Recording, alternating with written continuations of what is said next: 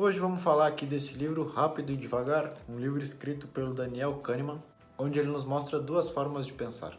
Então, na primeira parte desse livro, ele nos conta que a nossa mente ela tem dois sistemas. Ela funciona de duas formas. O sistema número um, que ele chama como a parte automática do cérebro, a, re a responsável por responder perguntas fáceis, que tu mais ou menos já conhece, como por exemplo quanto é 2 mais 2, é o sistema número um que está atuando e te diz de uma forma fácil e sem pensar muito, que a resposta é 4. E por outra parte, tem o sistema 2, que é o sistema responsável por pensar questões mais complexas e resolver outro tipo de problemas.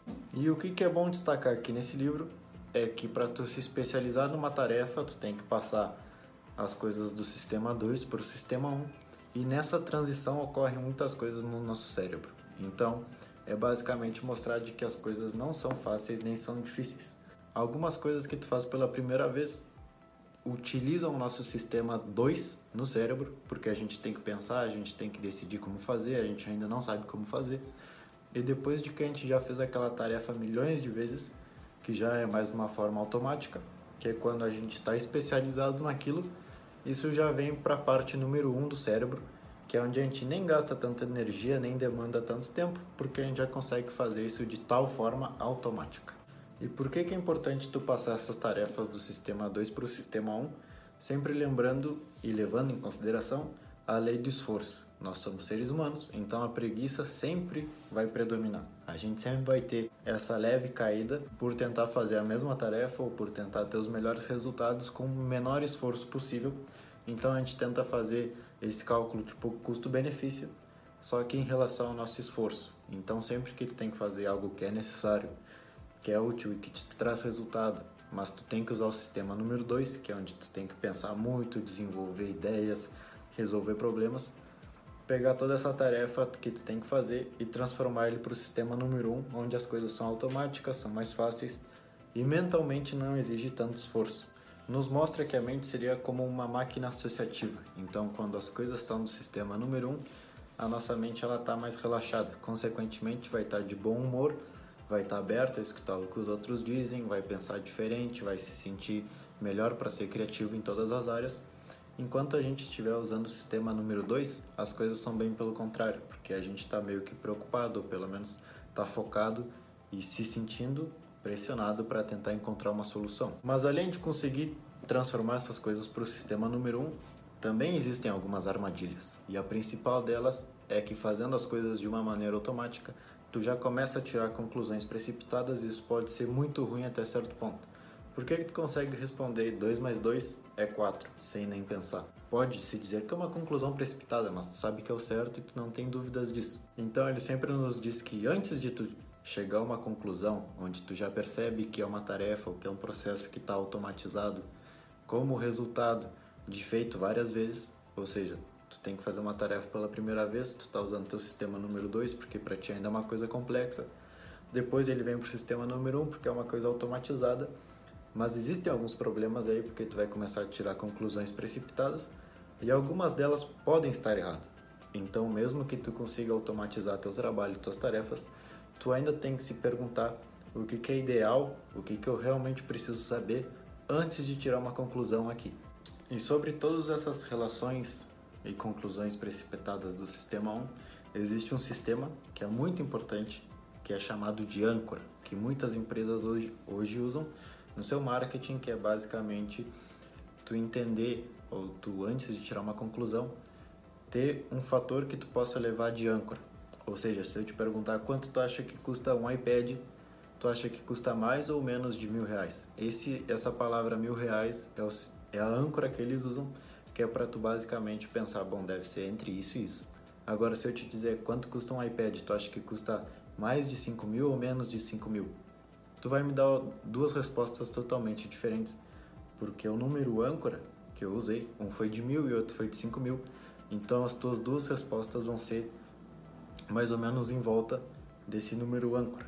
E essa ideia de âncora que eles chamam não precisa ser um número, pode ser uma descrição física, pode ser uma descrição psicológica de um personagem, pode ser qualquer coisa, mas âncora é antes de tu tomar essa conclusão, tu tem algo para basear a tua resposta, tu tem algo para basear a tua decisão. Esse lugar onde tu vai se apoiar para tomar uma decisão é chamada de âncora.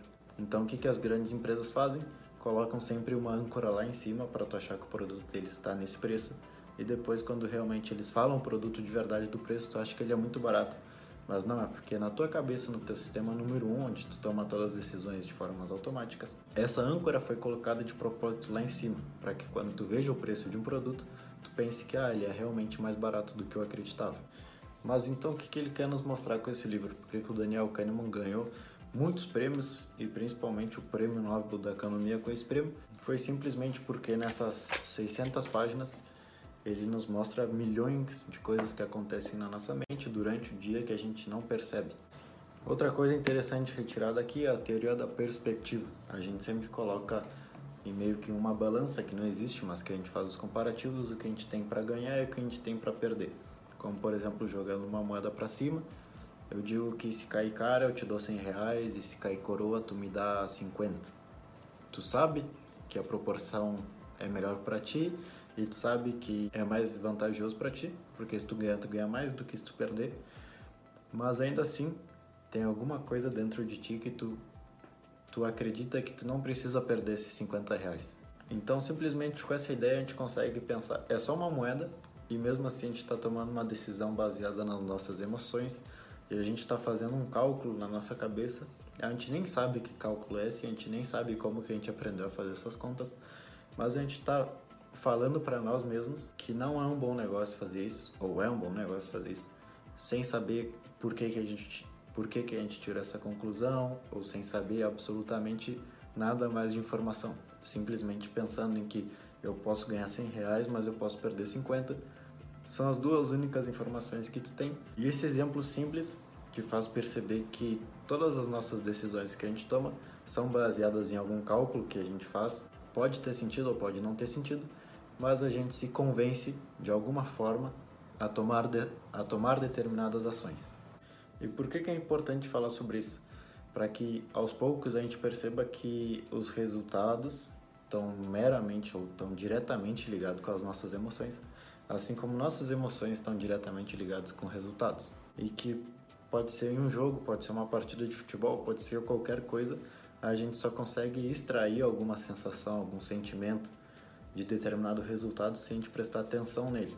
Ou seja, se tu tá tão focado num jogo e tu perde, tu vai ter um sentimento. Se tu tá tão focado no jogo e teu time ganha, tu vai ter outro sentimento. Mas o que será que é realmente importante?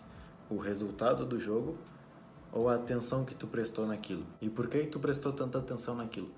Todas essas coisas ele consegue nos mostrar no livro que são essências da vida, que na verdade é tudo uma ilusão. Ou seja, se algo que tu não coloca tanta importância der errado, tu não vai ficar triste. E algo que tu não dá tanta importância der certo, tu não vai ficar feliz. Mas as coisas onde tu coloca teu foco de atenção, onde tu realmente se importa com aquele resultado, mesmo que seja um jogo, mesmo que seja um trabalho, mesmo que seja qualquer coisa, o resultado vai te influenciar emocionalmente porque tu colocou tua atenção ali. E o nosso foco de atenção não é nada mais do que o nosso sistema número um trabalhando. A gente nem se questiona por que, que tu realmente está dando tanta importância para aquilo. Tu simplesmente senta no sofá e olha a partida de futebol como que ela fosse uma coisa importante que realmente te importa e que tuas emoções estão todas depositadas ali naqueles jogadores, mas tudo isso de forma automática. Porque enquanto tu foi criado, principalmente no Brasil, teu sistema número 2 foi começando a se adaptar, a se questionar tudo sobre o futebol então, se chega uma determinada idade onde tu já é fissurado pelo teu time, tu já precisa ver teu time vencendo e tu consegue colocar uma dependência emocional muito forte naquele resultado. Então, se ele ganhar se ele perder, ele vai te influenciar de forma positiva ou negativa. O que, que ele quer nos mostrar aqui? Que todas essas coisas são uma ilusão. Na tua vida, o que a gente tem que fazer é simplesmente se questionar onde que a gente está colocando nosso foco de atenção perceber se a gente está muito focado nisso de forma automática ou perceber se ainda está no sistema número 2. No sistema número 2 ainda as coisas são novas, a gente ainda tem que prestar atenção, a gente ainda tem que descobrir como as coisas funcionam, até que ela chegue para a parte da nossa mente onde as coisas já são de forma mais automática. E esse livro consegue nos mostrar por que, que a gente reage, como a gente reage frente a tais situações, por que, que o nosso cérebro toma certas decisões, por que, que a gente prefere isso a isso e que realmente essas duas formas de pensar elas existem, o nosso sistema número um, nosso sistema número dois, como ele chama no livro, para que a gente consiga diferenciar. É uma maneira rápida de pensar onde as coisas são automáticas, onde tu bate o olho e já entende. E o sistema número dois, onde tu realmente ainda tem um pouquinho mais de dificuldade para entender, tu tem que prestar mais atenção, tu tem que chegar a conclusões na tua cabeça. E durante todo esse processo de tarefas que a gente tem que fazer durante todos os dias, nosso cérebro vai mudando de sistema 1 para o 2, sistema 1 para o 2, sistema 1 para o 2.